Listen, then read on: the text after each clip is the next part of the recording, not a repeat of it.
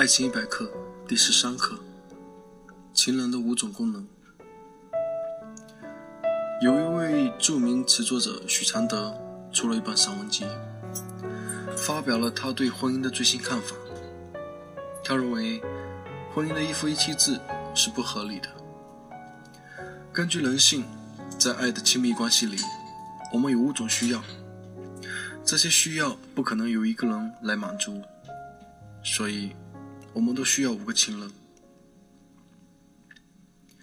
这种说法有点像张爱玲的“一个男人的生命中都希望有两，都希望有两个女人，一朵红玫瑰，一朵白玫瑰”，也像李碧华的“每个许仙都希望有一条白蛇和一条青蛇，每条青蛇都希望偶遇一个许仙，一个法海”。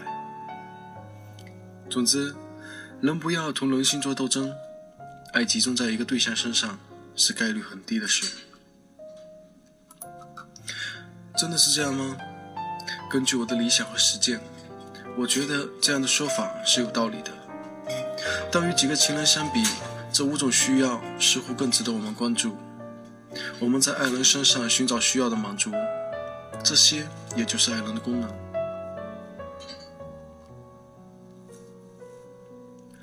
第一种功能，生活协调。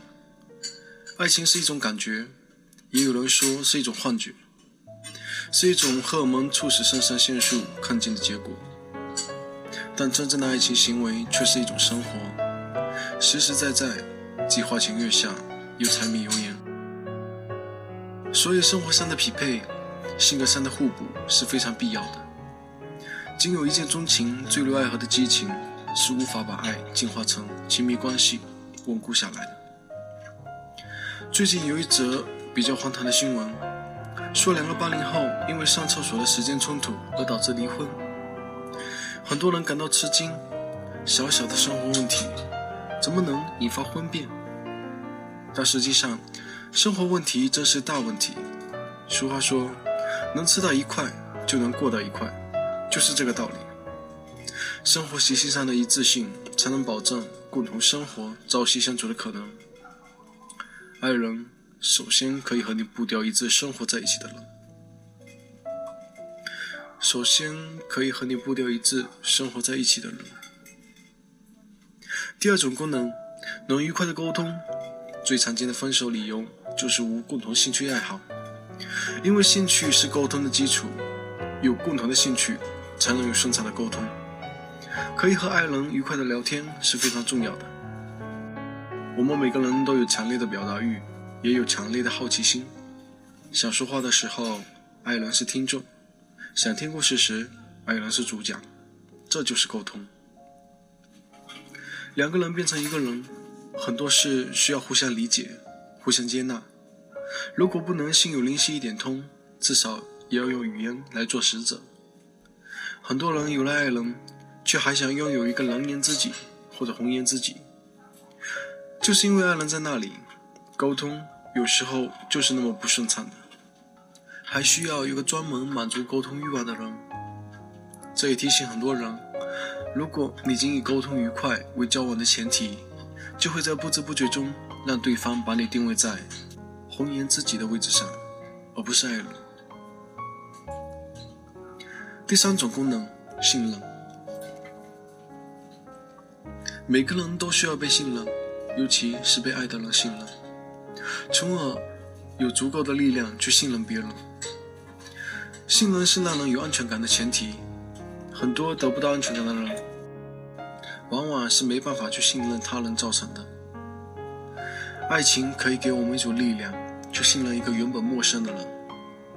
我们每个人其实都像站在岸边抛锚的水手，都期待着抛下链条之后。锚能够稳稳地抓牢海底的礁石。我们都希望自己能够去信任一个人，让自己获得安全。所以，爱人就充当了这样的角色，让我们因爱而信任，也因爱而信任我们。如果你怀疑一个人，那你还并不那么爱他，因为你的爱还没有打过你内心的阴影。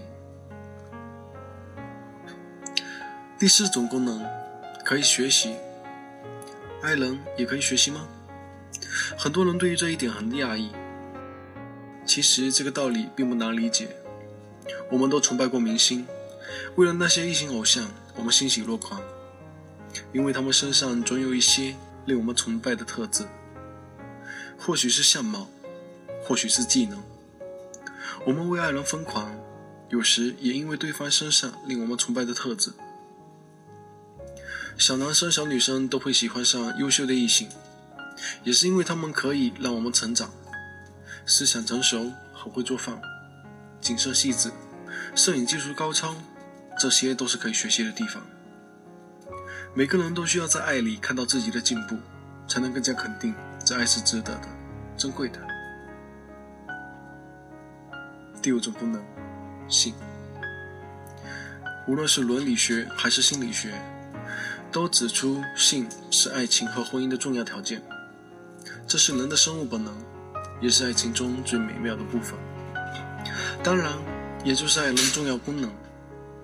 安全而固定的性关系，是爱情亲密的重要基础。一个让你爱的人，必然会令你自然地唤起你的生理需要。渴望灵肉合一，渴望用行为表达爱。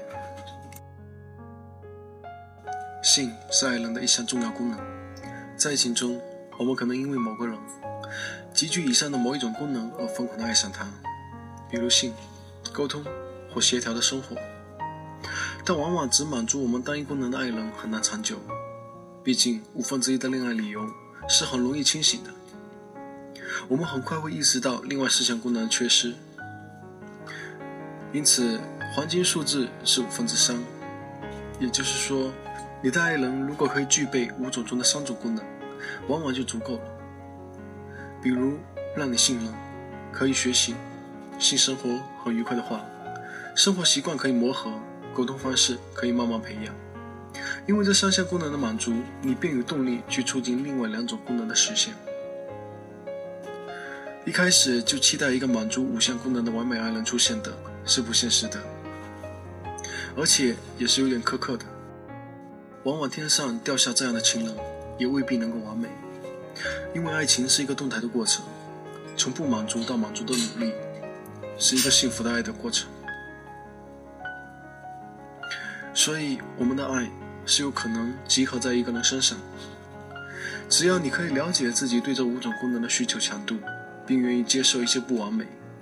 并为这些不完美而努力，你都有机会获得幸福的爱情与可爱的爱人。